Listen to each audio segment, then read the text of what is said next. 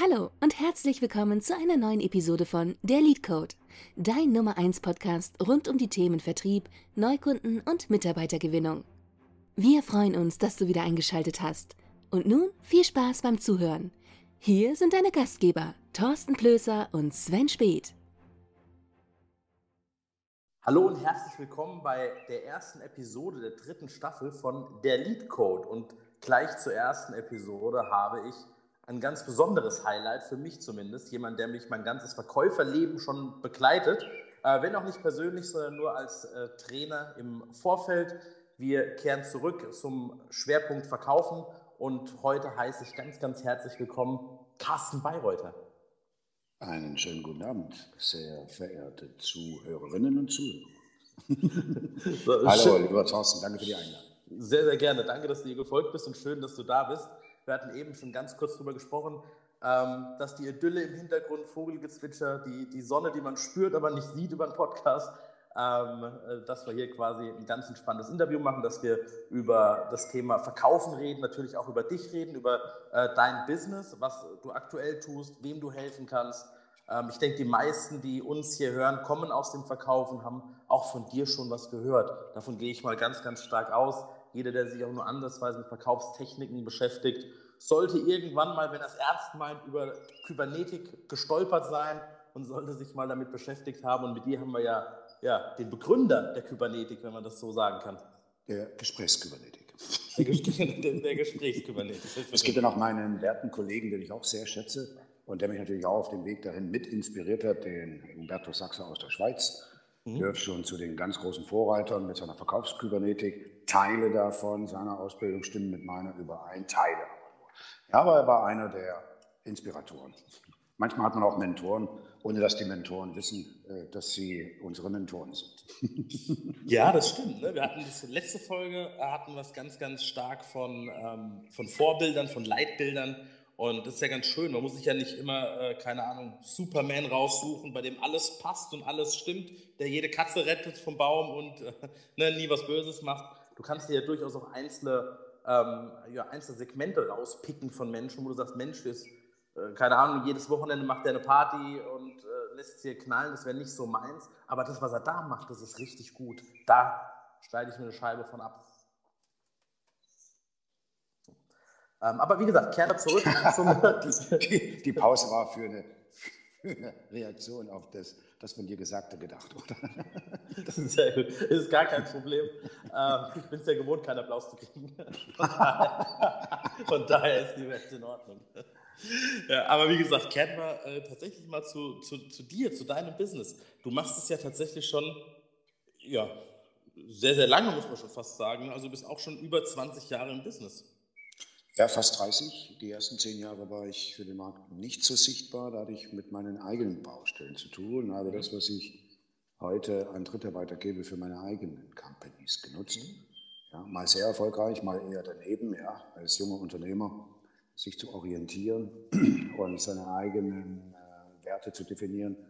Weißt du ja selbst aus eigener Erfahrung, weiß jeder, der sein Business aufgebaut hat. Das ist erstmal eine Phase, wo man auch im Außen nicht so sehr gesehen und beobachtet wird möchte, wo man sich, da kommt sofort Scham nach oben, wenn man über seine Misserfolge sprechen muss, die am Anfang eines jeden Business bis zum Ende sich hindurchziehen, am Anfang aber äh, noch nicht gut gehalten werden können. Wenn man gerade dabei ist zu beweisen, was man für ein toller Hecht ist, muss und, und dabei vergisst zu lernen, dass man mit Niederlagen auch um, umgehen muss und auch mit dem Spott und dem Gelächter von außen. Ja, deshalb war ich da nicht zu sehen. Ja, und erst später bin ich ganz zufälligerweise wie Jungfrau zum Kinde zu dem gekommen, was ich seit 21 Jahren mache, als mir Versicherungsmakler mal in einer sogenannten Gratisrunde in irgendeinem Hotel in der Berliner Bleibtreustraße ja, das Angebot machten, weißt was, äh, du kannst gut verkaufen, äh, machen wir es doch so, machen wir einen Workshop, du zeigst uns, wie man Apotheker kalt akquiriert. Mhm. und ich, ja, mache ich gerne. Und am Ende habe ich gesagt, liegt mir einfach auf den Tisch, was ihr wollt hat jeder einen Huni ausgepackt und ich dachte, wow, was für ein geiles Business. ja, nur für ein bisschen rumtelefonieren, was ja wirklich mühelos in meiner Welt vonstatten geht.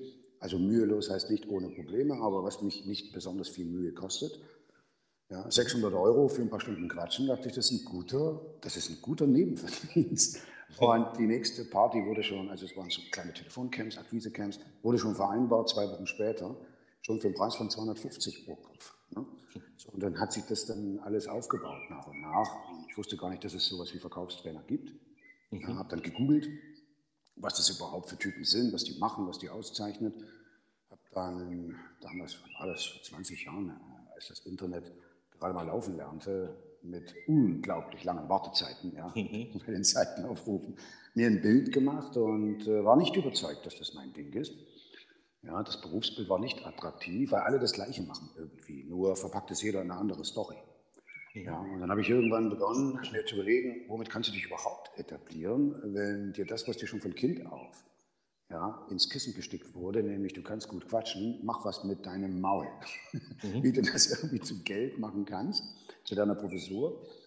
Ja, habe ich dann gesagt, okay, ich, äh, keiner telefoniert live vor, ja, mit echten Kunden im Training, dann machst du das mal. Und damit kann ich mich wenigstens abgrenzen. Das war auch irgendwie mein Turbo.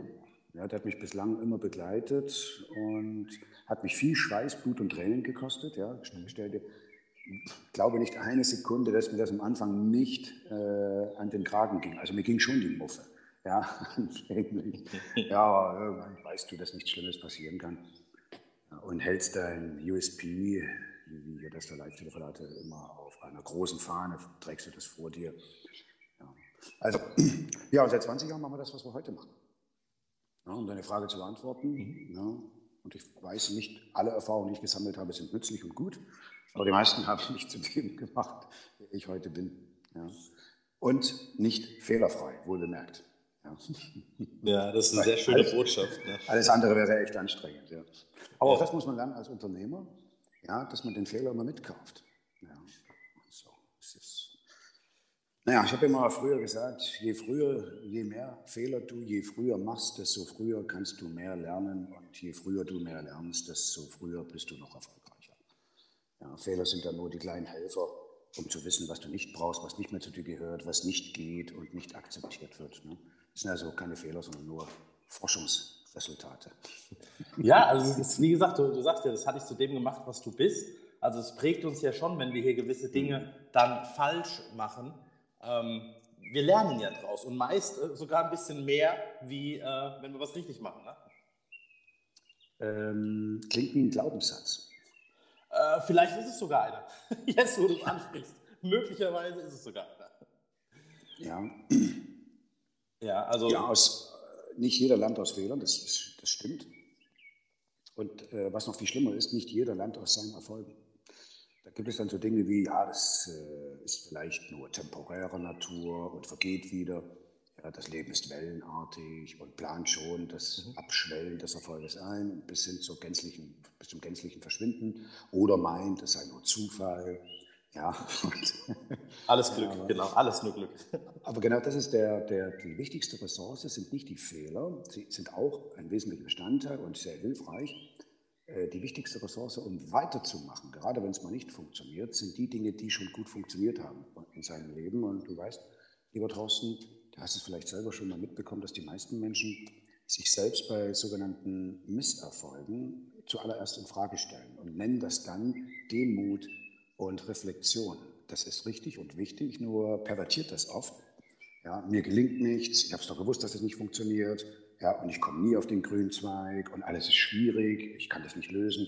Ein Blick auf die bereits ähm, ähm, guten Errungenschaften zeigt, dass die Betroffenen, die sich geradewegs in den Opfermodus hineinbegeben, oft nicht ähm, die Kraft haben oder die Konzentration, den Fokus auf die bereits erreichten Dinge zu legen, weil dort liegen nämlich die Beweise, wie oft sie Probleme schon überwunden haben und dass sie das alleine können und dass sie die Kraft dazu haben, ja, dass sie grundsätzlich die Anlagen in sich tragen, die helfen zu erkennen, ja, okay, jetzt läuft es gerade scheiße, ob nun bei der Telefonakquise oder im Business allgemein. Ich habe es aber auch damals lösen können, das Problem, ohne dass Mama und Papa mir die Windeln reichten. Ja. Äh, das kann ich, und was ich einmal abgespeichert habe als Erfolgsmodell, kann ich jederzeit kopieren, auch wenn es schon 20 Jahre zurücklag. Deshalb sind Erfolge unterschätzte Helfer und werden oftmals ausgeblendet ja, und fallen irgendwelchen negativen Generalisierungen zum Opfer. Diese Gleichmacherei, ja, alles über einen Kamm zu scheren, dabei zu vergessen, wie viel man schon geleistet hat in seinem Leben und das ist Beweis dafür zu nutzen, äh, dass das, was ich schon mal konnte, auch jetzt und morgen funktionieren wird, weißt du? Wow. Absolut, äh, ja, absolut genial, den Ansatz mal so zu sehen. Mhm. Ähm, weil da kann ich ja, ich habe eigentlich nur eben nickend da gesessen. Mhm. Mhm. mhm. Ja, es gibt nicht zu viele Leute, die sich zu schnell in Frage stellen das, was sie tun. Und dann versuchen an sich selbst und an ihren Modellen rumzukonzeptionieren und es kaputt reparieren. Ja. Und vielleicht viel zu früh die Flinte ins Korn werfen. Ja. Ja, aber auch zu sagen, wie du eben sagst, die meisten nennen es dann Demut, reflektieren. Ähm, ja, das sind irgendwie, finde ich, so Modeworte im Moment. Jeder ist demütig, jeder reflektiert, jeder gibt Impulse. Das sind alles, ja, hört man sehr oft, sehr viel. Aber das finde ich einen ganz spannenden Ansatz und gerade für unsere Zuhörer draußen äh, kann man da mal wirklich mehr als nur drauf rumdenken. Richtig, absolut. Ja. Und auch, was du angesprochen hattest am Anfang, ne? ich finde ja dein, dein, dein Slogan, also, du hast dich, glaube ich, sogar schützen lassen, ne? der, der es vormacht. Ja. Das ist richtig geil, also richtig cool. Und jeder, der auch nur irgendwann mal ansatzweise im Vertrieb angefangen hat und sowas wie ähm, Verkaufen erlebt hat ähm, oder eine Telefonparty oder irgendwas nach dem Motto, gerade in der Finanzsituation nehmen sie ja alle die Leute mit, nimmst, dann, nimmst quasi deinen neuen Schützling mit an die Hand, nimmst mit zum Gespräch, du verkaufst, er hört zwei, dreimal zu, dann macht das vor. Und ich glaube, jeder, der so angefangen hat, vielleicht auch jung angefangen hat, kennt diesen Druck, dieses, wenn das Herz auch mal bum, bum, bum, bum, du hörst nichts mehr aus von deinem eigenen Herz und denkst dir, shit, jetzt muss ich reden. Oder wenn du mal vor vielen Menschen gesprochen hast, mehr als zwei, mal auf einer Bühne standest, du feststellst, wie viel zehn Leute sind, geschweige denn 50 oder 100 Mann. Ähm, das ist tatsächlich ein Punkt, ähm, da habe ich höchsten Respekt vor, wie gesagt, der, weil du, du, kannst ja nicht abschätzen, was passiert. Da kann ja durchaus jemand am Telefon sein, der, der komplett nicht das macht, was du möchtest, äh, dich komplett abwürgt und dann musst du dir auch klarkommen, dass du dann gerade eben abgewürgt worden bist, vielleicht sogar aufgelegt bekommen hast oder sonst irgendwas. Ähm, das ist ja nicht das, was man eigentlich vormachen möchte. Gehört aber dazu. Ja, und das also, ist tatsächlich cool, genau, das also, so zu sehen. Das gehört absolut dazu. Wer das ignoriert ja, und nicht würdigt, der hat das Leben erst noch vor sich. Ich habe jetzt absichtlich nicht gesagt, er hat es noch nicht verstanden, aber zumindest einen Teil davon hat er noch nicht verstanden, hm. äh, dass, dass man Fehler nicht vermeiden kann. Und wer das versucht, ist selbst der Fehler, weil er sich gegen sich selbst und die Natürlichkeit des Lebens richtet. Er schneidet sich praktisch von sich selbst und dem Leben ab. Ja, vielleicht auch aus der Angst heraus, wenn ich Fehler mache, äh, dann verliere ich die Gunst meines Umfeldes oder meine Selbstachtung. Ja, oder ich werde ausgegrenzt oder Scham kommt nach oben, weil andere mich bewerten. Ja, und solange ich den Applaus, solange ich vom Applaus äh, im Außen lebe, von der Applaus, vom Applaus und der Gunst des Außens, ja, führe ich kein eigenständiges Leben. Ja, und ich, äh, alle, die die Fehler vermeiden wollen, machen das ja aus einem ganz bestimmten Grund. Nicht, weil sie sich selbst anschließend beginnen dafür zu hassen. Nein, viele auch unbewusst schauen, ob sie den Erwartungen im Außen entsprechen. Das können Eltern sein, Geschwister, Geschwisterrivalitäten aufgearbeitet werden müssen oder Kollegen. Ja, viele verneinen das zwar und sagen dann so ganz salopp und gehen so laissez-faire darüber hinweg. Ah, was interessieren mich die anderen? Aber wenn man genau hinschaut, ja, tun die meisten Menschen fast ausschließlich alles, um dem Außen zu gefallen. Ja, und deshalb ist es auch für viele so wichtig, möglichst fehlerfrei zu agieren.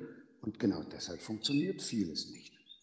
Ja, weil eben die Fehler eingebaute Lernhilfen sind. Das sind Helfer, die uns zeigen, nochmal, was nicht mehr zu uns gehört, was nicht zu uns gehören sollte, ja, wie es nicht geht. Und das, was übrig bleibt nach dem Ausschlussverfahren, ist dann das, was wir Optimierungsprozess nennen. Ja.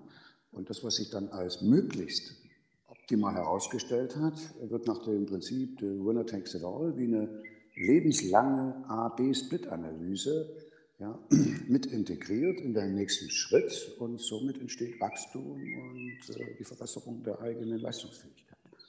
Aber nochmal zurück auf diese, diesen kurzen Diskurs äh, hinsichtlich, hinsichtlich der Dinge, die schon gelungen sind. Ja. Ich werde oft gefragt, wie motivierst du dich denn? Und ich darf dann immer so fast schon etwas oberflächlich und überheblich antworten, ich brauche keine Motivation. Weil, und es klingt sehr überrissen, ich weiß, weil ich hatte das Glück, zufälligerweise auf das zu stoßen, was meine Professur zu sein schien damals. Und es hat sich auch aus dieser herausgestellt. Wenn du das tust, was dich glücklich macht, sagte schon mein Großvater, musst du nie wieder arbeiten im. Mhm. So. Und ich mache den ganzen Tag mein Hobby. Jetzt könnte man sagen, ich bin Workaholic. Ja, ja äh, nach außen hin. Wer mich nur so von außen betrachtet, könnte der Meinung oder schnell zur Auffassung kommen, ja, ich sei ein Workaholic. Und es gibt eine Menge Leute, die sind doch Workaholics, weil sie dem Außen beweisen wollen, wie, was für tolle Hechte sie sind. Vielleicht auch nur deshalb, ganz im Verborgenen, weil sie irgendwann mal festgelegt haben für sich selbst, ich möchte beweisen, dass ich liebenswert bin. Ja, und ich will mal, dass mein Papa sagt, er ist stolz auf mich oder dass er mich umarmt. Ja, und äh, will die Anerkennung dafür im Außen. Ja, das sind Workaholics, die noch nicht verstanden haben, dass das nicht der richtige Weg ist weil wir können durch unsere Leistung unser Außen und das Denken im Außen, der Menschen im Außen nicht beeinflussen. Im Gegenteil, viele Kinder triggern ihre Eltern mit noch mehr Erfolg, weil sie damit die Eltern verletzen, weil sie ihnen praktisch vorführen, was ihnen nicht gelang. Und jetzt verlangt man auch noch von den Eltern, abgesehen davon, dass sie ohnehin Probleme, die meisten Probleme haben, ihre Gefühle zu äußern, verlangt man dann von diesen Eltern, dass sie auch noch in diesem getriggerten Modus, dem Schmerz, dass sie erkennen, was die Kinder alles da fabrizieren und sie sich selbst nie erfüllen konnten, aus welchen Gründen auch immer, dass sie jetzt noch mutig nach vorn treten und authentisch kommunizieren mit sehr viel Gefühl und Mitgefühl und Einfühlungsvermögen und Empathie den Kindern in einem Rausch voller Anerkennung und innerer Freude sagen, Mensch, so, du machst das toll. Ja, ich bin stolz auf dich, ich liebe dich, du bist das Beste, was mir hier passiert ist. Weiter so, verdiene viel mehr Kohle als ich.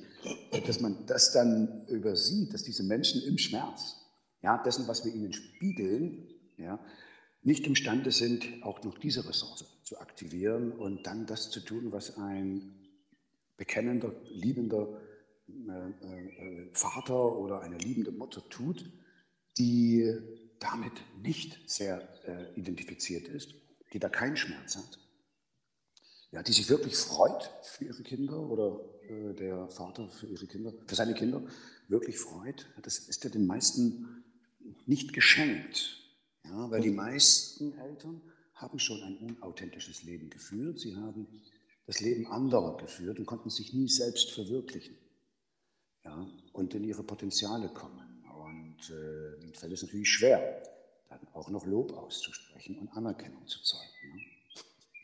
Ja, man spricht ja heute von diesem, ne, du kannst jemand gönnen, also wirklich vollkommen bedingungslos lieben und gönnen, äh, ohne dass er irgend, ja, eben eine Bedingung erfüllen muss oder irgendwas was, äh, ja, was darstellen muss. Da hast du schon wieder was ziemlich Cooles eingeworfen, lieber Thorsten, das mit dem bedingungslos ist nochmal ein Thema für sich. Da gibt es viele Missverständnisse und Irrtümer. Nochmal zurück äh, zur Aussage, ich muss mich nicht motivieren. Das ist ein bisschen geschwindelt. Ja? Es gibt einen ganz kleinen Teil, mit dem ich mich motiviere. Ja? Und das ist nicht das, was die meisten äh, nutzen, um sich zu motivieren, sondern ich schaue immer auf meine bisherigen Erfolge. Mhm und bin dann total verliebt in mich und stolz, was ich alles schon gemeistert habe. Und äh, dann betrachte ich das, unter welchen Umständen, mit welchen Voraussetzungen ich das gemeistert habe. Ja, und das gibt mir die Kraft zu sagen, ja gut, dann ist das Problem ja kein wirkliches Problem.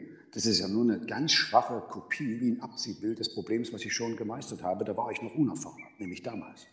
Und das gibt mir die Kraft zu sagen, komm, das schaffst du auch.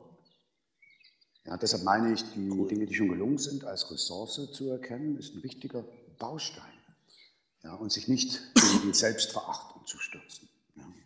Aber zur Bedingungslosigkeit hast du gerade was Schönes gesagt. Ja? da habe ich noch so einen schönen Tafelspruch, ja, so einen Kneipenspruch. Ja. Es, Liebe ist es nur dann, wenn es keine Bedingungen gibt. Es gibt keine bedingungslose Liebe. Äh, es gibt keine Liebe mit Bedingungen. Es gibt nur mhm. bedingungslose Liebe, aber keine bedingungslose Beziehungen. Mhm. Okay. ja, das äh, wollen wir gar nicht, vielleicht gar nicht weiter ausdröseln. Ja, da kann sich jeder jetzt mal seine Gedanken machen dazu, was das bedeutet. Für die meisten wird das ein Denksport, wo zwei Flaschen Wein, Rotwein dazugehören. Weil da wird sehr, sehr viel äh, Irrtum gelebt. Ja, wir wollen bedingungslose Liebe und befinden uns mitten in einer Beziehung ja, und verwechseln Beziehung mit Liebe. Ja, aber das ist ein anderes Thema. Da kann man extra Podcasts dazu machen, wenn es um Selbstliebe geht, um gesunden Egoismus und klare Grenzen zu ziehen, wirklich authentisch zu sein, sich selbst äh, in einer gesunden Form der Selbstfürsorge zu schützen, zu achten und zu respektieren. Ja, und das ist ein Spezialthema, lieber Thorsten. Ja, ne, man, man könnte es als Deep Shit bezeichnen, wie es so das schön heißt, Shit, ja. ne? weil das ist tatsächlich tief. Ja, da, fliegt, da fliegen auch die meisten Menschen erstmal die Waffeln ja, äh, aus dem Kopf. Ja. ja. ja. Ich glaube, wenn, wenn man, sich darauf einlässt, wirklich einlässt, aber du hast es ja vorhin auch so schön gesagt, meisten tun ja dieses ganze Gefühlsblabla einfach abtun. Mir doch nicht, mir egal, nee, stört mich nicht.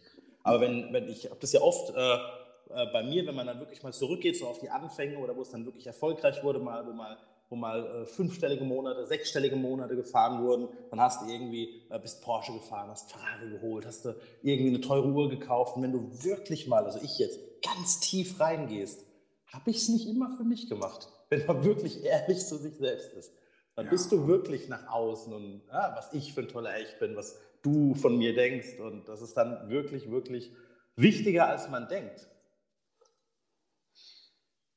Ja, das ist auch ein heftiges Thema, wo wir noch fünf Stunden extra dazu auslassen könnten. Ja, welche Strategien Menschen entwickeln, um ihr Leben lebenswert nennen zu können, ja, ausgefüllt, mhm. ja, dass alles am rechten Fleck sitzt und sich gut anfühlt, wird meistens äh, verwechselt äh, mit den Rollen, in die man sich auch oft unbewusst begibt, um über sein eigenes Berufs- oder Privatleben sagen zu können, das ist so, wie ich es haben möchte.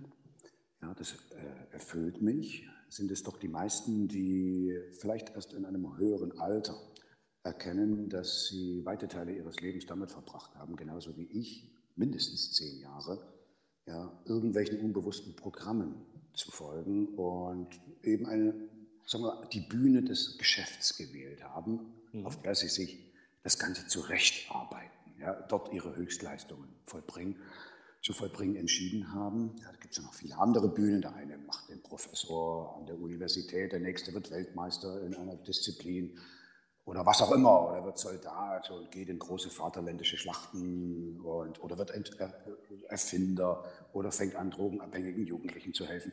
Und andere wählen halt das Business und äh, wieder wenige davon oder einige davon das Verkaufsbusiness. Ja. Mhm. Ja. Aber am Ende kann man fast in jedem Menschen und seiner Berufswahl erkennen, äh, dass es eben nicht das ist, was er wollte.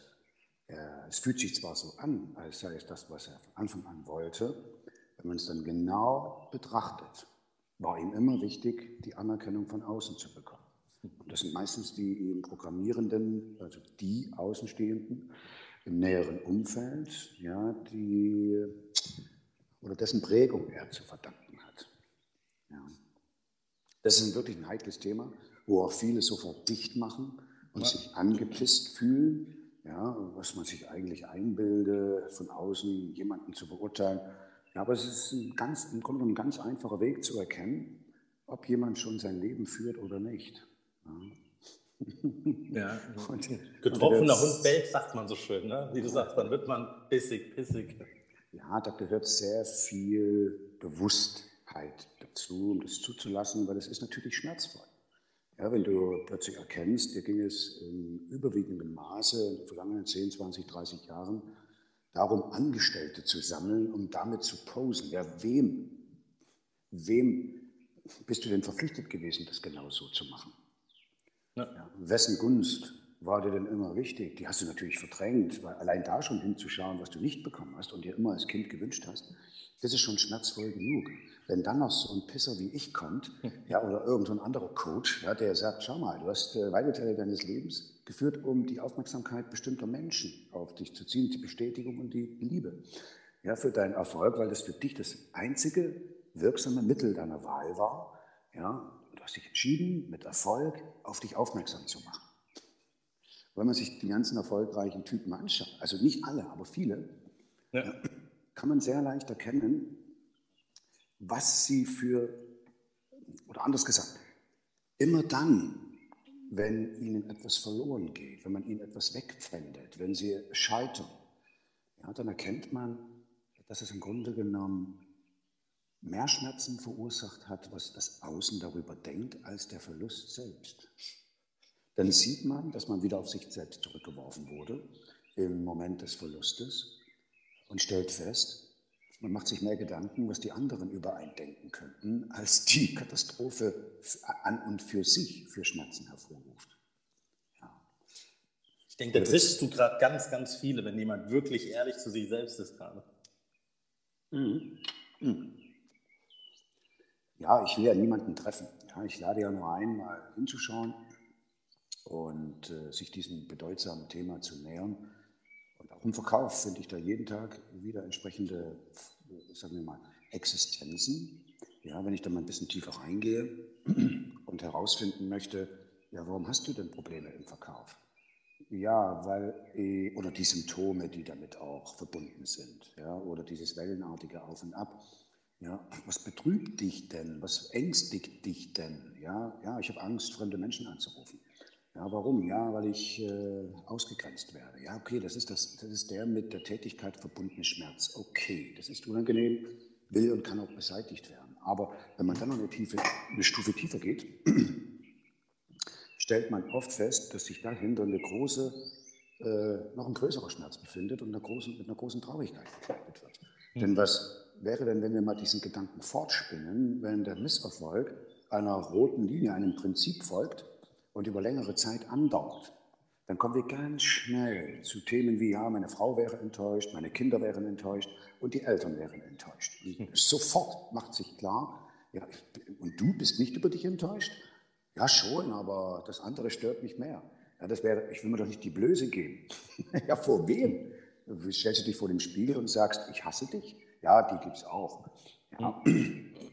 Nein, in der Regel funktionieren wir in dem Glauben, dass wir irgendwann die Bestätigung vom Außen bekommen. Und wenn wir versagen, stellen wir fest, äh, vor wem wir den Fehler oder den Verlust, den Misserfolg äh, sozusagen verheimlichen wollen. Ja, deshalb sprechen auch so wenig Menschen über ihre Schattenseiten, die aber zum Leben dazugehören. Wow. Ja, mal ein kleiner Zwischenpunkt. Ich wollte gerade sagen, leider ist ja wirklich ein kleiner, da könnten wir, könnten wir äh eine eigene Folge drüber und Absolut. mit einer Stunde wahrscheinlich nicht hinkommen. Also nee, sind locker, sind locker drei Stunden drin. Ja, ja, ja okay. es so ein komplexes Leben, Leben umspannendes Thema ist, was in alle dendritischen Bereiche des Lebens hineingreift. Ja. Ja, also das Fass machen wir dann mal anders auf. Kehren wir zurück zum Verkauf. Das ist mhm. mindestens genauso schwierig. Könnten wir auch Stunden wieder, mhm. ähm, wieder ähm, also mit schwierig meine ich äh, breit aufgestellt.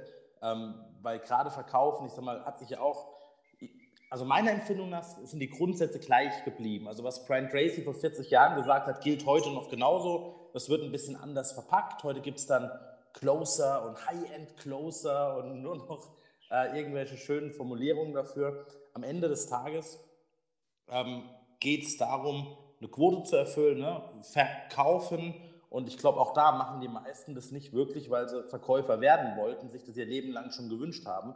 Ähm, ich glaube, viele werden da auch rein ja, katapultiert, muss man schon fast sagen. Ne? Ja, der Magnetismus, äh, der dem Berufsbild Verkäufer anhaftet oder angehaftet wurde, äh, der scheint wirklich wie eine Sonne ja, über den Begriff Karriereerfolg. Ja, ich weiß nicht, was sich manche darunter vorstellen. Die meisten wachen ernüchternd auf, auch diejenigen, die den Verkäufer engagieren, ja, dass nicht alles äh, Gold ist, was glänzt. Äh, nicht alles glänzt, was Gold ist. Oder wie sagt man? Nicht alles ist Gold, was glänzt. Genau. Ja, so. Da gibt es meiner Meinung nach einige Trugbilder, dem immer noch die meisten Verkäufer und äh, Arbeitgeber oder Unternehmer, die Verkäufer engagieren, anhaftet. Ja? Also die Trugbilder, denen äh, teilweise auch schon mit blinden Gehorsam gefolgt wird, natürlich gestützt auf, ein, ja, auf eine Architektur von teilweise limitierenden oder falschen Glaubenssätzen. Ja? Verkaufen ähm, ist der ehrlichste Beruf der Welt. Das stelle ich mal in den Raum. Mhm. Ja, und damit sind auch schon viele Probleme erklärt, mit dem, was gleich folgt, die uns so begleiten Entweder sind wir selbst davon betroffen oder also als Verkäufer oder als Jobgeber. Ja, wenn wir unzufrieden sind mit den Leistungen anderer. Aber was meine ich damit, ist der ehrlichste Beruf der Welt. Ja, in, in einer nicht, also jedenfalls in meiner Welt, mhm. ja, gibt es keine andere Branche, kein Betätigungsfeld im beruflichen Kontext, in dem ich so oft Menschen ausgesetzt bin, die alle jederzeit imstande sind, jeden Knopf bei mir zu drücken, also mich zu triggern. Mhm. Und einer der wichtigsten Knöpfe ist Ablehnung. Mhm. Ja, ein Ingenieur findet auch und wieder Ablehnung, weil sein Vorschlag nicht angenommen wird, aber er ist im weitesten Sinne geschützt, weil er jetzt nicht unbedingt jeden Tag 100 Menschen sucht, die imstande sind, ihn zu triggern, ihn abzulehnen.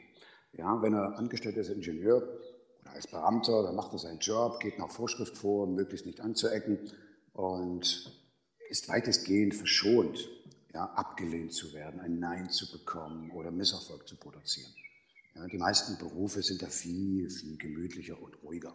Im Verkauf, wer sich da reinstürzt und nicht überprüft, ob er schon transformiert hat, das heißt, ob er seine alten seelischen Wunden schon kennt, die bearbeitet und erfolgreich auf ein Minimum reduziert hat, ist unentwegt angreifbar.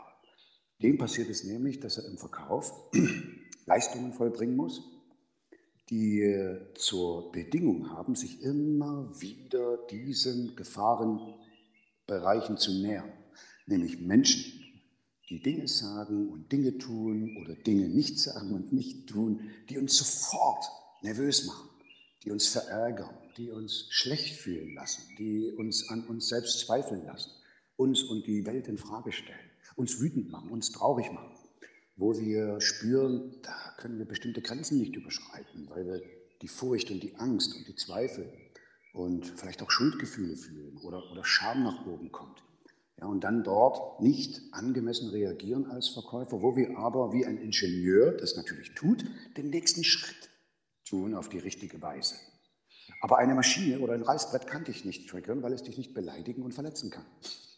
Aber Menschen schon. Und das passiert in fast jedem Dialog ja, dass man irgendwie unbewussterweise unvorhergesehen in irgendein Fettnäpfchen tritt oder ein Kunde in dein Fettnäpfchen tritt. Ja. Und deshalb erwachen auch so viele mit einem sehr ernüchternden ja, Zustand, äh, dass sie plötzlich feststellen, aus den einst groß aufgemalten Parolen, ja, ich werde hier ein Verkäufer und ich reiß das hier und mache die große Kohle und bin ein äh, Langzeitperformer, immer auf ja, Level 12 dass das für die meisten von Anfang an nicht möglich war, weil sie sich eben den Teil nie angeschaut haben, der permanent getriggert werden kann und dann zu diesen unangenehmen Gefühlen und Gedanken und Entscheidungen und Reaktionen führt, der wiederum verantwortlich ist, dass es in einem Dialog nicht vorwärts gehen kann. Zum Beispiel, viele Verkäufer sind angepisst, weil der Kunde Einwände bringt. Sie fühlen sich sofort erregt innerlich und wollen in die Rechtfertigung gehen, in die Verteidigung, in die Flucht ja, aber sind nicht mehr in der Lage, emotional aufgeladen, wie sie dann sind, angemessen zu reagieren, geschweige denn auf ihre Ressourcen zurückzugreifen. Ja, da kommt dann das Kleinkind, das nicht geheilte Kind zum Vorschein. Und so verhalten sich auch die meisten Erwachsenen. Ja, sie rennen eingeschnappt weg oder wollen es mit Gewalt durchsetzen oder entwickeln komische Strategien bis hin zur Verbiegung der Wahrheit, um irgendwie Recht zu bekommen. Ja, oder äh, ja, reagieren angepisst eingeschnappt, wütend, unangemessen, werden unsachlich, versuchen zu streiten ja, oder mit Argumenten den Kunden auszupeitschen, bis der Kunde nachgibt, ja, weil sie getriggert sind, weil sie da nicht in der Ruhe und in der Kraft bleiben können. Wie damals als Siebenjähriger, da ist man dann aufgestanden, hat die Welt nicht verstanden, obwohl man alles gut gemeint und gut gemacht hat, gab es trotzdem eine unangemessene Reaktion der Eltern. Mhm. Dann sind wir angepisst aufgestanden, haben den Teller auf den Tisch geknallt, den Stuhl zur Seite geschoben, sind wütend aus dem Zimmer gelaufen, ins Kinderzimmer, die Tür geknallt und haben uns weinend aufs Bett gelegt, weil wir einfach nicht verstanden wurden. Das betrifft Kunden gleichermaßen wie Verkäufer. Ja. Und das nicht geheilte innere Kind, auch wenn das für den einen oder anderen jetzt ein bisschen salbungsvoll, blumerant und äh, klebrig sich anfühlt, ist das, was wir dann sehen. Auch bei Führungskräften oft, wie sie mit Kritik umgehen, selbst mit konstruktiver Kritik. Oder wenn sie glauben, dass ihre Autorität in Frage gestellt wurde, dass sie dann ihre Macht missbrauchen, um ihr Ego zu beruhigen. Ja. Ego, ganz wildes Thema. Aber es ist auch wieder ein ganz spezielles Thema. Ja, es ist ein ganz spezielles Thema, äh, das wir in unserer Verkaufsausbildung immer wieder berühren, auch absichtlich. Mhm. Ja, wer bin ich eigentlich? Bin ich hier der Professor? Bin ich der High-End-Closer? Bin ich hier der super, äh, der super Silberrücken ja, im Sales? Ja, da kommen wir immer auf die Frage, äh, nee, bist du nicht, das ist deine Rolle. Und wenn ich irgendeinen Knopf bei dir drücke, kann ich dir sofort in fünf Minuten an zehn verschiedenen Stellen zeigen, wie verletzlich du bist, wie schnell man dich auf die Palme bringt oder wie schnell man dich verunsichern kann. Ja? Und da habe ich noch nicht mal seinen Puls gefühlt.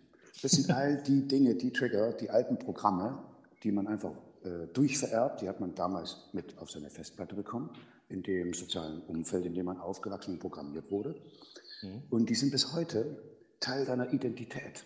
Deshalb reagieren wir auch teilweise so unangemessen, ja? bis hin zur demotivierten Ganztagesstimmung. Ja, oder ganz Wochenstimmung, tatsächlich. Also. ja, ja. ja auch wieder ein spezielles Thema, vielleicht für einen ganz eigenen Podcast. Ja, sonst würde das ja sechs, sieben, acht Stunden dauern. Ja. Deshalb nur mal kurz angerissen. Ja, das ist ja ein Podcast und kein Seminar. Wobei ich tatsächlich schon für mich auch sehr viel mitgenommen habe gerade. Und ähm, auch, das war jetzt schon eigentlich tiefer wie alles, was man in manchen Seminaren mitbekommt an, an Verkaufen. Da kriegst du alles, irgendwelche vorformulierten Sätze, die du gerne nachsprechen kannst. Ähm, ich habe keine Zeit. Wofür haben Sie denn keine Zeit? Na, aber da geht es nicht um das wesentliche Thema irgendwo, dass du die Fahrschule erklärt es immer so schön. Ne? Wenn du in, in, in Frankfurt fahren lernst, dann weißt du jetzt, die Stresemann ist eine Vorfahrtsstraße, da kannst du immer fahren. Aber in Berlin bringt es dir nichts, da weißt du nicht, was die Vorfahrtsstraße ist. Lern die Schilder, dann kannst du in jeder Stadt der Welt fahren, ohne einen mhm. Unfall zu bauen.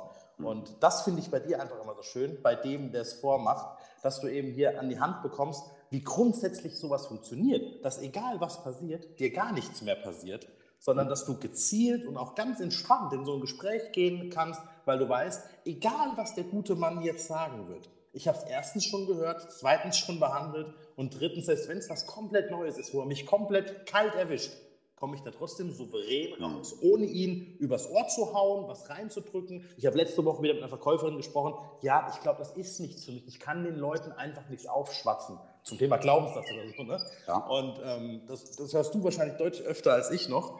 Mhm. Und ne, das sind die Punkte. Deswegen mag ich das so, was du hier tust. Äh, was mir besonders gefällt, sind deine, äh, ja, deine Überschriften quasi. Alleine dieses ähm, 1000 Einwände, eine Technik. Genial. Mhm. Mhm. mhm. Und das Schlimme ist, es funktioniert auch noch. Hatten wir letzten Freitag wieder einen Master-Workshop. Hm? Ja, da ging es vier Stunden lang nur um eine der 24 von uns vermittelten Techniken, von denen ich insgesamt 72 habe, aber irgendwann ist auch mal gut. Ja.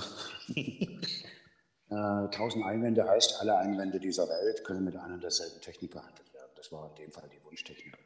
Da gibt es auch ein cooles Video auf YouTube, Panzerknacker, Einwandpanzerknacker, die Wunschtechnik. Ja, Können wir gerne mal, mal, verlinken dann. Ne? Ja, mach das die mal. Leute gerne mal reinschauen bei dir. ja. ja. aber was du ansprichst, ist der technische Aspekt. Das ist die äh, eine Seite der Medaille, da hast du vollkommen recht. Das gesamte Werkzeugarsenal ist, folgt einer gewissen Strategie. Ja, mhm. Nämlich im Wesenskern nicht mehr verkaufen zu müssen, sondern kaufen zu lassen. Mhm. Und das Kaufen zu lassen, also das ist nur der technische Teil, mit dem ich dieses Gefühl beim Kunden hervorrufe. Das sind die Hilfsmittel. Was viel wichtiger ist, ist noch die Einstellung, die sich damit verknüpfen lässt, nämlich die Grundannahme für sich selbst zu entdecken, folgt auch dem, was ich immer wieder sage. Es sitzen keine Kunden vor euch, sondern Menschen. Aber auch nicht nur Menschen und Autoritäten, sondern schau einfach mal, wer da wirklich vor dir sitzt. Das ist ein Mensch mit seinen Programmierungen. Und das meiste, was ihn steuert, Gerade in aufregenden Situationen, in anspruchsvollen Situationen oder in Konfliktsituationen, in Situationen, wo Entscheidungen getroffen werden, die mit Konsequenzen verbunden sind, mit Risiken, mit Selbstwert, Selbstbewusstsein, Selbstsicherheit, Selbstliebe, Selbstfürsorge. Ja, das sind alles äh, Begriffe, die sozusagen das Gedankengut des Kunden repräsentieren, wenn er, wenn er, wenn er bestimmte Dinge hinterfragt oder nicht gleich so funktioniert, wie wir uns das erwarten. Das wird alles repräsentiert und gesteuert und gespeist durch seine frühkindlichen Programmierungen. Und ich sage oft, vor dir sitzt kein Mensch, also kein Kunde, sondern ein Mensch, auch kein Mensch, sondern eine Autorität im Alter von sieben Jahren. Weil das, was den wesentlichen Teil des Charakters ausmacht, wurde in den ersten sechs bis acht Jahren vorangelegt und bestimmt bis heute das Fühlen, das Denken und das Handeln, das Entscheiden auch einer Führungsfigur. Und wenn du verstehst, dass der Teil eigentlich der Teil ist, jener Teil ist im Gegenüber, mit dem du das Geschäft machst, dann kommst du fast überall durch. Und die Techniken sind nur der Diener, um das zu verwirklichen. Aber das Verständnis, ja, zu erkennen, dass es ja nicht darum geht, ein Machtspiel zu spielen, über ein Problem sich hinwegzusetzen, über den Kunden zu herrschen oder eine, ein Duell zu gewinnen oder zu beweisen, dass der Kunde im Unrecht ist und ich eigentlich der Experte und doch nur helfen möchte. Gut gemeint ist nicht gleich gut gemacht, ja. Mhm das Grundprinzip zu erkennen, führt uns nämlich zu folgender Grundannahme, wie wir unsere Kommunikation, auch unsere mit uns selbst, anpassen können oder heilen können, die Kommunikation mit uns selbst und mit unserem Umfeld, ja, wie wir die Kommunikation heilen können oder sogar müssen, um diese Menschen da abzuholen, wo sie damals emotional stehen geblieben sind. Nämlich da, wo sie, wo sie einst, da, wo sie einst in ihrem Entwicklungsstand, in ihrer emotionalen Entwicklung, was ihren Prägefortschritt betrifft, stehen geblieben sind. Und es ist die Kindheit. Deshalb reagieren auch Menschen so, wie sie reagieren. Und manchmal erscheint uns das völlig grotesk, wie Menschen reagieren. Mhm. Ja, obwohl wir es nur gut meinen und können uns das sachlich, objektiv, logisch gar nicht erklären und denken sofort, boah, der mag uns nicht, beziehen, es, beziehen das wieder auf uns selbst und schon springt unser eigenes Kind wieder an und ist beleidigt und fühlt sich nicht verstanden, glaubt, es sei falsch.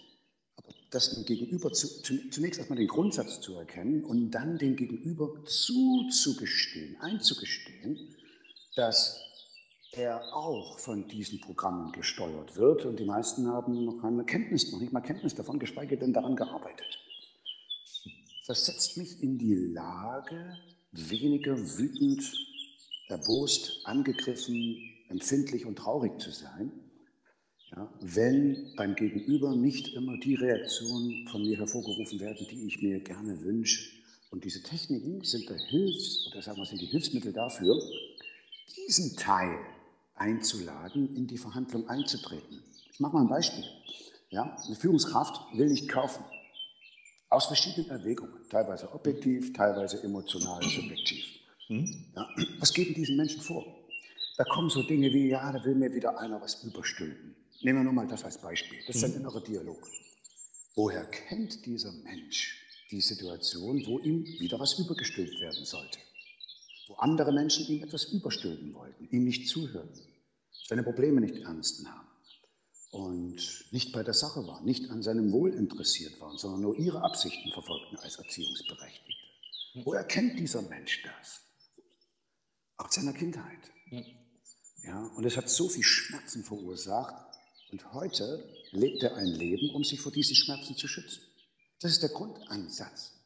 Der eine sucht einen Job mit Macht, um sich im Außen angemessen zu verteidigen. Der andere sucht sich einen Job mit Macht, indem er jederzeit selbst bestimmen kann, wann er was entscheidet und sogar wie. Andere suchen sich sogar ein soziales Umfeld, was sie beherrschen können oder von dem sie sicher sein können, dass sie nicht beherrscht, bevormundet werden ja, und gesteuert werden. Ein, Absichts-, ein weitgehendes absichtsfreies Umfeld. So, und dann sitzt ein Entscheider ja, und hat das Gefühl, er wird bevormundet, weil der Verkäufer zwischendurch keine Fragen stellt, wie ist es gestattet, zwei, drei Fragen zu stellen.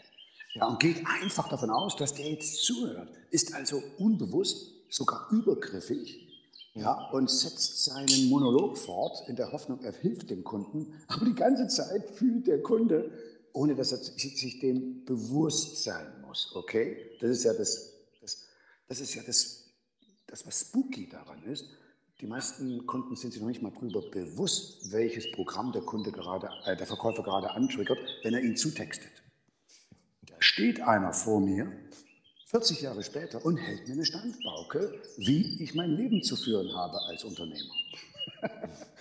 Ist zwar alles sehr viel freundlicher und wohlgesonnener, aber dennoch, der Gegenüber hat eine Absicht, nämlich dass ich seinen Prinzipien folge. Es geht gar nicht darum, was ich fühle, was mich beängstigt und wo ich mir nicht ganz sicher bin. Das gebe ich natürlich auch nicht zu. Ich will mir ja nicht die Blöße geben. Du erinnerst dich noch am Anfang unseres Podcasts. Ja, unsere Folge. Ja. So, und steuert dagegen. Ja. So, und dann erinnert sich diese Führungskraft noch nicht einmal daran, weil es ja meistens unbewusste Programme sind, die sehr gut versteckt sind wegen des damit auftretenden Schmerzes, wenn man sich den Themen mal nähert. Ja, und dann reagieren sie, wie sie damals schon reagiert haben. Ich lasse mir von dir nichts sagen. Ich will über mein Leben selbst bestimmen. Du willst nur deine Ziele verfolgen. Du willst, dass ich mache, was äh, du möchtest. Ja, und äh, nie werde ich gefragt, was ich möchte. Ja, und dann sind wir sofort als Verkäufer wieder in der Elternrolle. Das heißt, der Kunde stülpt uns das Vater- und Muttermäntelchen über und wir merken das als Verkäufer noch nicht mal. Und wer das innere Kind gewinnt, gewinnt auch den Dialog. Weil wenn ein Kind, das wissen wir alle von uns selbst, sobald ein Kind Freude daran hat und das Gefühl hat, es wird wertgeschätzt, geachtet, gesehen in all seinen Facetten und etwas freiwillig tun kann, was ihm Freude macht, das muss es noch nicht mal logisch verstehen, sondern das, was sich leicht und weit anfühlt, dann sind Kinder zu Höchstleistungen bereit und gehen den Weg mit. Aber weil wir alle gelernt haben, dann bin ich auch gleich durch, weil wir alle gelernt haben, zu funktionieren, wie das das Außen von uns erwartete. Ja, du hast gar keinen Grund, traurig zu sein, sprich nicht, wenn du nicht aufgefordert wirst, misch dich nicht ein, ja, sei nicht so neugierig, ja, mach dies, mach das, mach jenes, mach einen gescheiten Job, mach, lass den Blödsinn, was nützt du mit diesen Freunden? Und da kann ich jetzt noch tausend Dinge ja. aufzählen, haben dem Kind eins gelehrt. Es ist falsch, wie es ist.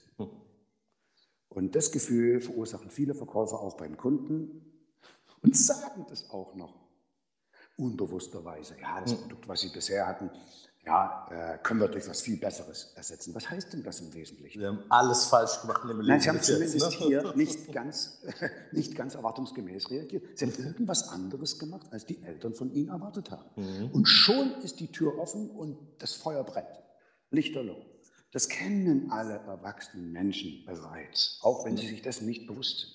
Ja. Und deshalb sind viele Kunden auch verschlossen. Und äh, die Werkzeuge helfen eben genau mit diesem Kind den Deal zu machen, es einzuladen, zu ermutigen und zu inspirieren, ja, uns näher zu treten. Und zwar freiwillig, wie ein, wie ein Fluchttier. Das Pferd kommt nur, wenn es sich sicher fühlt. Es könnte uns töten mit seiner Kraft, tut es aber nicht, weil es sich sicher fühlt. Ja. Aber es wird sofort Flucht ergreifen, wenn es irgendwie merkwürdige Schwingungen gibt. ja, und so sind auch viele Kunden. Also das ist der andere Ansatz, die andere Seite der Medaille, wenn wir über Techniken sprechen, lieber Thorsten.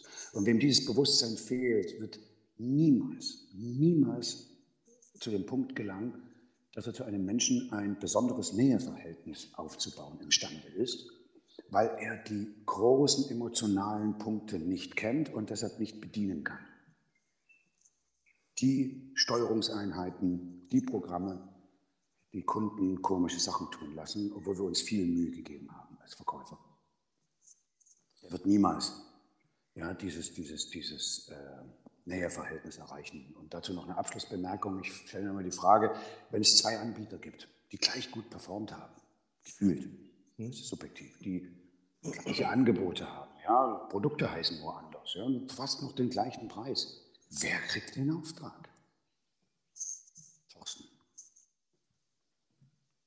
Ja, da ist tatsächlich dann, man, ich glaube, man, man kürzt es unter Sympathie ab, aber da steckt wesentlich mehr hinter dem mhm. Thema Sympathie. Genau. Ja, irgendwann nähern sich die Preise an unter dem. Unterstellen wir das einfach mal. Es, kommt ja auf die Branche an. Du hast ja durchaus Branchen, wo du das exakt gleiche Produkt verkaufst zum gleichen mhm. Preis, was nur einen anderen Händler. Oh. Absolut. Ja, wer bekommt den Auftrag? Der, der es geschafft hat, das stärkere Näheverhältnis zu erzeugen. Du sagst es richtig, viele äh, subsumieren das unter dem allgemein bekannten Begriff Sympathie.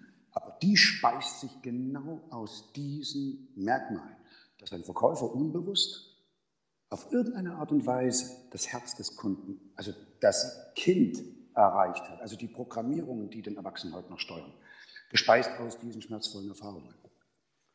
Ja, der weiß vielleicht noch nicht mal selber, wieso das Verhältnis so gut ist. Beide fühlen sich gut mhm. und das kann man aber beiden erklären, was da passiert ist, wenn man das Gespräch mal verfolgt, analysiert in der Nachbetrachtung. Das finde ja. ich bei dir so spannend, weil das ist genau das, was ich, was ich anfangs gesagt habe. Ähm, man begründet es immer so irgendwie, na, da stimmt halt die Chemie oder im schlimmsten Fall hat man sogar Glück gehabt, dass es irgendwie passt bei euch. Ne, man kann das nicht so greifen. Als Verkäufer, das kannst du nicht lernen. Du brauchst ein bisschen Fingerspitzengefühl. Nee, es ist nicht Fingerspitzengefühl. Genau die Punkte, die du ansprichst. Du kannst es eben sehr wohl lernen. Du kannst es auch sehr wohl, wenn du absolut unbegabt bist, kannst du ein guter Verkäufer werden, wenn du weißt, wie es geht, wenn du willst und wenn du bereit bist, eben, wie gesagt, äh, an den ganzen Themen zu arbeiten. Ähm, da sagst du was ziemlich Cooles. Äh, das ist zwar jetzt vielleicht nicht ganz förderlich, um die Werkzeuge zu erlernen und eine Ausbildung bei uns zu buchen, aber es gibt einen ganz entscheidenden Grundsatz. Deshalb beobachten wir immer wieder Verkäufer, die irgendwie verkaufen, aber verkaufen. Mhm. Und die dann sagen, ja, Stimmung stimmt halt, ich bin halt so mhm. drauf, die Chemie stimmt. Mhm. Ja, die können das auch nicht erklären, deshalb auch nicht an andere weitergeben, weil sie selbst noch nicht mal wissen, was sie da tun. Liegt mir halt einfach. irgendwie. Ne? Liegt mir halt irgendwie. Ja, derjenige, der irgendwie, auf welche Weise auch immer, lieber wäre mir natürlich, wenn er das Bewusstsein hätte und es ganz gezielt zum Bestandteil seines Lebensmodells macht, seiner Ideologie, seiner inneren Wertewelt, jemand, der in der Lage ist, diesen Teil in uns Erwachsenen anzusprechen. Der gewinnt den Kunden. Egal, was er für ein Produkt hat. Bewiesen kann das dadurch werden, dass wir manchmal Verkäufern dabei zusehen, die Deals machen und wir haben keine Ahnung, was die da tun und sie können es sich selbst erklären. Ja, oder wenn Scheißprodukte für ein Heidengeld den Besitzer wechseln, ja, und eigentlich müsste man aus dem Verstand heraus sagen, das kannst du doch nicht machen. Ja, aber der war so nett. nee, der war nicht nett. Vielleicht wirkte das auf den Kunden sehr nett. Nein, der hat nur die Wunden in seiner Seele irgendwie erreicht mit seinem Verhalten, hat sich gestreichelt und der Kunde hat sich für einen Moment lang wertgeschätzt gefühlt, ernst genommen gefühlt. Das Konträr, das Konträr in Opposition zu dem, was er als Kind erlebt hat. Das ist ja das Verrückte. Ja. Und jeder Verkäufer, der glaubt, er hat nichts mit Psychologie zu tun, irrt sich. Mhm. Darf er auch. Ja, aber er irrt sich. Ja, das Erste, was er erkunden müsste, ist, wer bin ich eigentlich? Was steuert mich? Aha, jetzt kennt er sich aus mit der, mit der eigenen inneren Welt und dann zu schauen, was steuert denn meine Gegenüber? Und da gibt es 90% Schnittmenge. Und dann versteht er nicht nur sich, sondern auch das Gegenüber und kann mit einer ganz anderen Behutsamkeit, Achtsamkeit, mit einer Transparenz, mit einer Klarheit, mit, einer, mit einem gewissen Maß an Mitgefühl, Empathie mit dem anderen umgehen. Und das alles eingebettet in die richtige Vorgehensweise, das nennen wir dann Verkaufstechnik. Ja? dass die mhm. ganzen Dinge Berücksichtigung finden und da, wo wir sie finden, diese Punkte, wohl, auf wohlwollendste Weise bedient werden. Ja, das macht dann den strukturellen Verkaufserfolg aus und auch den duplizierbaren. Und auch den Verkaufserfolg, den ich weitergeben kann an andere. Und es gibt Menschen, das ist mal zum Schluss, jetzt führe ich schon so einen riesen Monolog her. Ja. Sehr interessant, also wirklich. Ich bitte um den Monolog. Das auch mal zum Schluss. Es gibt Menschen, die haben keine oder haben sehr viel Mühe, äh, an diese Themen ranzukommen, sowohl bei sich selbst und geschweige denn bei anderen. Ja, das ist auch in Ordnung, weil teilweise haben wir so viele verletzte, ungeheilte Kinderseelen, die in hohen Positionen Entscheidungen treffen. Da will keiner ran, das ist auch verständlich, es ist legitim, weil es menschlich ist. So, und im Verkauf ist es das genau das Gleiche. Der Verkäufer er ist auch nur ein Mensch. Jetzt kannst du von dem nicht verlangen, öffne dich mal, fühl doch mal, geh doch mal rein in den Schmerz, schau dir das doch mal an, wer du eigentlich bist, ja, nach welchem Bauplan du hier durchs Leben wanderst. Und diesen Menschen wünsche ich aber auch den Erfolg. Was haben wir damals gemacht? Lass uns also Modelle kreieren, die unabhängig davon, ob der Verkäufer diesen Bewusstseinsgrad schon erlangt hat und diesen Reifegrad, ja, dass sie trotzdem beim Gegenüber das Gefühl erzeugen, hey, hier werde ich ernst genommen, endlich mal jemand, der mir nichts überstülpen will, bei dem ich frei entscheiden kann, auch wenn ich da durchgeführt werde. Ja, aber endlich mal jemand, der mich sieht, der mich annimmt, bei dem ich das Gefühl habe, angenommen zu sein. Und da sind wir auch schon bei einem wichtigen Ansatz, nicht argumentieren, sondern Bedarfsergründung. Ja? Hör erst mal, mit welcher Programmierung du es zu tun hast. Und dann kannst du, dann hast du diese Bedienungsanleitung, ja, kannst die Minen umschiffen oder gezielt zur Sprengung bringen, ohne dass Menschen verletzt werden oder Seelen verletzt werden oder alte Wunden aufgerissen werden. Ja. Und das tun wir mit der Bedarfsermittlung, um zu schauen, äh, welchen Verletzungen wir gegenüber sitzen, welchen Programmen wir uns zu stellen haben und können dann auch bewusster damit umgehen und auch gezielter darauf eingehen. Punkt. Wahnsinn, mega. Also, wer es bis jetzt selbst noch nicht gemerkt hat, möchte ich kurz anmerken, ihr solltet Carsten Bayreuth vielleicht mal näher kennenlernen, zumindest seine Arbeit. Und euch einfach mal, wir werden die Homepage hier unten verlinken, äh, dass Nein, die Leute sich mal Thorsten, anschauen können. Thorsten, Thorsten, unbedingt auch mich kennenlernen, weil da gibt es am meisten zu lernen. Ja, wir verkaufen eine Verkaufsausbildung, okay? Hm? Dort wird sehr viel Technik vermittelt. Ja, Instrumentalwissen, ja? Struktur, System, Analytik, ja, prozessuales, wirklich hochwirksames Wissen. Die Verkaufsausbildung kennenzulernen ist der eine Teil, mich kennenzulernen und mir ganz genau dabei zuzuhören, wie ich diese, in Anführungsstrichen, Waffen so anwende, dass ich bei der Schussabgabe aus Angst vor der Schussabgabe nicht nach unten ziehe oder mir selbst in den Fuß schieße und niemanden dabei verletze, sondern beiden dabei helfe, das Ziel zu erreichen. Also das Denken, das bewusste Denken, das bewusste Handeln, Bewusstseinsgrad zu schärfen. Ja, weil immerhin habe ich keine Trainingsteilnehmer und Studenten, sondern Mitmenschen, ja, die einen Teil meiner eigenen Erfahrungswelt teilen. Ja, und die auch so gesteuert sind oder gesteuert wurden, ja, wie ich mal gesteuert wurde. Ja. Also Sehr eher den. Teil kennenlernen. Da gibt es mehr zu reisen. Ne? Ja, das, ich denke, das kriegt man mit. Das kann man irgendwie erahnen. Schau mal, wir reden jetzt eine gute Stunde, Mhm. äh, nicht ganz. Und da ist so viel Input dabei. Das ist, und das ist nicht mal Oberfläche gekratzt. Das ist nicht mal Oberfläche gekratzt. Ja, wir sind in der, in der energetischen Per- Peripherie ja, und noch nicht an der Materie, an der Verpackung angelangt. Sehr, sehr cool. Ich habe vielleicht zum Schluss, das ist meine Frage, die ich jedem Gast hier stelle. Ähm, was wäre denn der Carsten Bayreuther Nummer 1 Tipp an jemanden, der da draußen ein Business aufbauen möchte, besser verkaufen möchte, einfach ähm, selbst ein Stück weit besser werden möchte, Persönlichkeitsentwicklung? Was würdest du als Nummer 1 Tipp hier empfehlen? Boah, das ist so eine Hammerfrage. Ich hatte mir schon gewünscht, dass du sie nicht stellst. Ein Nummer eins Tipp. Darf ich ein bisschen, darf ich ein bisschen nachdenken und reinfühlen? Du darfst sehr gerne nachdenken und reinfühlen. Ich finde die Frage, ich bin selbst überrascht, ehrlich gesagt.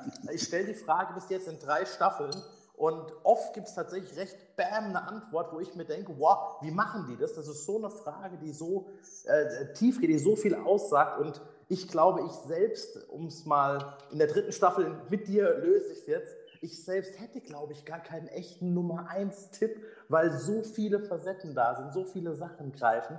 Aber selbst wenn du den Nummer 1 Tipp so nicht raus, äh, raushaust, vielleicht irgendwas, wo du sagen kannst, Mensch, da draußen, ähm, du hast ja eigentlich schon sehr viel gesagt, guck mal nach dir, lern dich mal kennen. Ihr wollt alle immer verkaufen lernen, ihr wollt wissen, was sage ich bei, keine Zeit, kein Geld, wir haben schon einen Berater, das ist nichts für mich, was auch immer da so Einwände sind.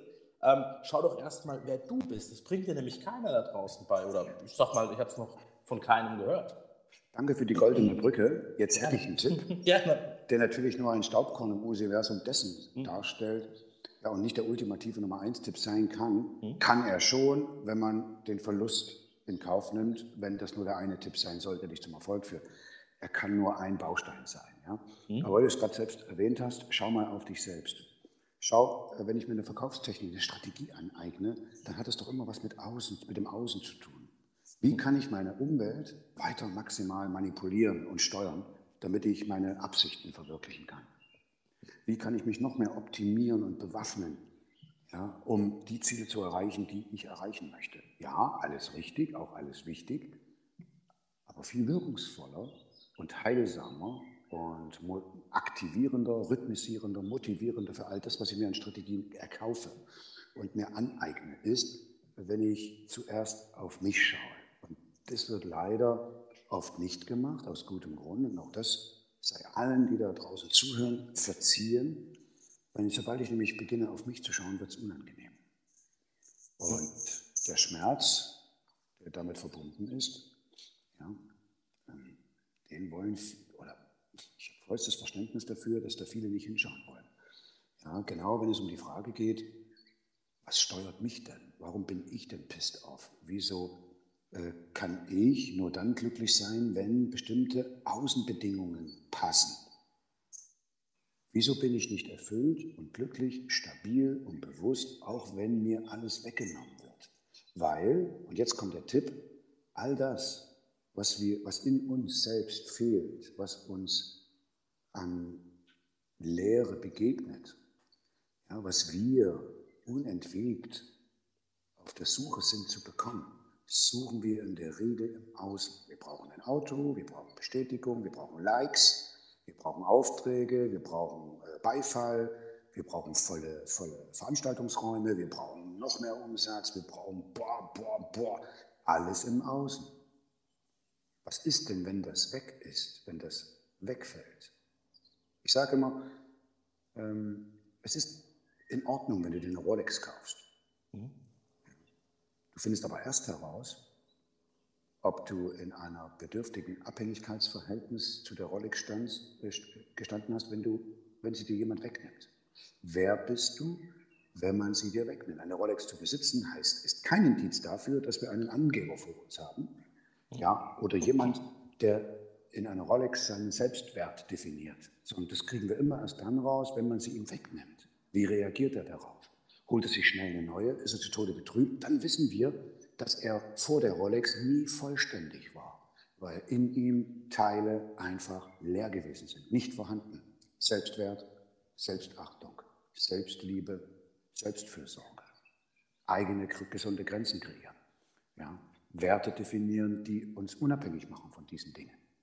Und das heißt nicht, dass ich, ich habe selber eine, ja, das heißt nicht, dass ich jetzt sagen will, wenn eine Rolex kauft, ist ein Angeber, Wichser, ein Arschloch oder sowas, ja, oder mhm. ist irgendwie merkwürdig drauf und braucht das unbedingt. Nein, ich gönne jedem den maximalen Erfolg und Luxus ist per se etwas Gutes. Es ist auch Energie, okay? Aber wer bist du, wenn man dir das wegnimmt? Dann siehst du, ja, ob du abhängig bist von diesen Dingen. Und eine Rolex ist leider auch im Haus. Ja, und ich habe noch nie eine Rolex gesehen, die mich tröstet, wenn ich traurig bin und mich in den Arm nimmt und mir das Gefühl gibt, dass ich liebenswert bin hm. und richtig bin, wie ich bin. Es konnte noch kein Dollarschein, kein Ferrari, keine Rolex. Hm. Ja. ja. Vielleicht ist das der Tipp. Das ist ein sehr schöner Tipp, finde ich tatsächlich. Wenn wir schon den Deep Shit hier durchgezogen haben die ganze mhm. Zeit, endet es damit auch. Mhm. Ähm, weil das ist, ja, wie gesagt, was, was ich so draußen nicht höre. Geht immer aufs Außen, immer aufs Außen eingehen, ja. aber mal, mal in der Basis anfangen. Wer bin ich denn, wenn man mir alles wegnimmt? Warum sind denn Menschen, die wirklich erfolgreichen Menschen, haben bald bei Null oder bei Minus angefangen? Mhm. Ne? Und die crashen auch mal. Man erzählt die Geschichten immer wieder, ob das Walt Disney ist, der zweimal pleite war und so weiter. Der hat ja nicht aufgegeben. der hat weitergemacht. Ja? Und ja, das sind einfach Menschen, die den, den Wert in sich erkannt haben und wissen, du kannst mir alles wegnehmen. Heute in einem Jahr habe ich das Gleiche wieder und mehr. Wie hieß der eine Money Coach noch? Oder heißt er nach wie vor, er ist er noch im Leben? Schäfer? Schneider? Bodo Schäfer. Bodo, Bodo Schäfer. Schäfer. Genau. Der hat mal einen coolen Spruch gemacht. Ja. Einige seiner äh, Verkäufer haben, glaube ich, auch bei uns mal gelernt. Ja, ganz sicher. Mhm. Der hat mal einen coolen Spruch gehauen. Einen coolen Spruch gehauen. Ja. Und zwar, Millionär bist du nicht auf deinem Kontoauszug, sondern in deinem Kopf. Und das stimmt. Alles Geld kann man sich zurückverdienen, wenn man da oben schon Millionär ist. Aber Schäfer war ja auch pleite, der ist ja auch gegen die Wand gefahren und ist wieder da. Hey Digga, ich bin auch dreimal aufs Maul gefallen. Ja? Mit 22 habe ich richtig abgeräumt, so als junger Ossi. Habe ich noch meine sozialistischen Windeln getragen, ja, habe mir bei jedem Scheiß da reingepinkelt, wenn ich das so sagen darf. Dein Publikum verzeiht mir äh, diese pädagogisch, ja, diese pädagogisch absichtlich ähm, bewusst gewählten äh, Triggerbegriffe. Ja, da war ich einmal sowas von unten. Da habe ich schon äh, Durchfall bekommen, wenn ich mal eine Mahnung bekommen habe. Ja, und dachte schon, das ist das Ende der Welt. Das Ende der Welt, genau. So, dann mit 30, ja, da habe ich richtig reingeknallt, ja, als ich diese Firma verloren habe an der auch Leo Kirch beteiligt gewesen bin. Da hat es mich komplett mit in den Abgrund gerissen durch diese äußeren Umstände, war aber auch nicht selber ganz unschuldig. Ja. Ich war mit Situationen plötzlich konfrontiert, auf die ich nicht vorbereitet sein konnte. Mhm. Ja, und habe dem Ganzen noch Vorschub geleistet in der Annahme, jetzt mache ich aber alles richtig und rette mich. Das hat nur noch zur Verschlimmerung geführt, ohne dass mir das bewusst war. Und das war dann gleich also achtstellig. Ja, das war gleich im Nied, also 25 waren es. Ja. So ja. Einfach von heute auf morgen weg, mit allem drum und dran, auch den falschen Freunden. Ja. Ja. Ich habe mal siebenstellig verhauen und fand mich schon cool, aber du hast es hier mitgetoppt. Ja, ich will mich ja damit nicht rühmen. Du ja. weißt, was ich meine. Na klar, logisch. Ja. Ähm, am Anfang habe ich mich damit gerühmt, um mich zu trösten und zu beruhigen. Ich habe aber dann schnell festgestellt, das ist auch nicht die geeignete Strategie, ist jetzt 22 Jahre her. Und das dritte Mal pleite war ich äh, am äh, 11. Oktober 2013, als man mich aus der eigenen Firma putschte. Und ich, Idiot, habe das noch nicht mal mitbekommen, weil ich nur das gesehen habe, was ich sehen wollte. Ja, und musste lernen, von heute auf morgen mit 330 Euro Bargeld auszukommen. Ja, ich hatte nichts. Ja, es hat im Außen viel Tamtam -Tam gegeben und habe das dann alles neu aufgebaut. Aber warum? Weil alles in meinem Kopf war. Ich musste es nur neu aufschreiben. Ja, sie haben den, den Krieg der verbrannten Erde geführt. Alles, also als die Putschisten merkten, dass sie ohne mich gegen die Wand fuhren, was auch nach zwei Monaten erfolgte, ja, haben sie alles zerstört, was ich je aufgebaut habe, wie die, wie die Deutschen auf dem Rückzug aus Russland damals, mhm. als sie sich zurückziehen mussten, haben sie alles zerstört, ja, um es dem Feind nicht in die Hände fallen zu lassen. Hat zwar nichts gebracht, genauso wenig wie bei mir, weil der Insolvenzverwalter rief mich an, du, die neue Mannschaft, die ihr Boot übernommen hat, die ist jetzt tot, äh, wollen Sie die Firma zurückkaufen? Machen Sie ein geiles Angebot. Habe ich sie für 20.000 zurückgekauft und sie war ein viel, viel, viel, viel, vielfaches wert. Ja. ja, also es liegt auch in jeder Katastrophe, liegt eine Chance, aber die Tür zu öffnen ist manchmal echt mit Kopfschmerzen verbunden, um zu schauen, was, hinter de, was sich hinter der Tür verbirgt. Ja, und jedes Mal war es die Ressource, ich habe es schon mal geschafft. Ja, also kann, ich kann das total, ich habe totales Mitgefühl für Menschen, die Angst haben, pleite zu gehen. Ja, aber man muss sich davor nicht fürchten. Ja. Und auch ich wurde davon nicht verschont. Frage ist ja, was machst du dann? Ne? Gehst du weiter, bleibst du liegen? Das ist nicht schlimm. Ich finde es auch nicht schlimm, umzufallen. Es sind so viele umgefallen. Mhm. Ja? Nee, überhaupt nicht schlimm. Ja, überhaupt nicht schlimm. Ich meine, es geht auch ohne Pleite. Man kann auch ohne Pleite sehr erfolgreich sein. Ja, und äh, vielleicht noch hier ein Schlusswort. Ich habe dann später herausgefunden, meine Großmutter hatte mir einen ziemlich coolen Glaubenssatz mitgegeben. Den wollte ich aber immer wieder unter Beweis stellen, wie das mit Glaubenssätzen so ist. Die wollen sich selbst bewahrheiten. Hm? Dir kann passieren, was will, du wirst immer wieder auf die Beine fallen. Und ich habe es jedes Mal derber getrieben. Ja, unbewusst natürlich. Ja. Niemand macht das ja mit Absicht, ne? ja, weil er ein absolut bewusster Serienverbrecher ist. Ja, so. Und ein Serienpleitier. Ja. Wir alle streben ja den Erfolg an und glauben, alles dafür getan zu haben, den Erfolg auch zu schützen ja, und herbeizuführen und zu schützen und den Misserfolg möglichst vor der Tür zu lassen. Ja, habe ich dann auch gemerkt, dass wir selbst durch solche Glaubenssätze getrieben werden. Ich habe dann verstanden, dass ich genug unter Beweis gestellt habe und mir das in Zukunft sparen kann. Ja. Aber darauf erstmal zu kommen, ist auch, das ist die innere Arbeit, die für jeden Verkäufer so elementaren Einfluss hat auf seinen Erfolg, auch ob er die Techniken gut erlernt und auch, ob er sie, wie gewünscht, zur vollen Entfaltung bringen kann. Sehr schön. Oh, ich, hätte fast, ich hätte fast Amen gesagt. Jetzt. Ja. Sehr gut. Dann kann ich dir wirklich nur, also zum Schluss, äh, du bekommst genau wie jeder unserer Gäste, werden wir äh, zum Thema Nachhaltigkeit einen Baum pflanzen. Wir werden den mhm. Carsten nennen.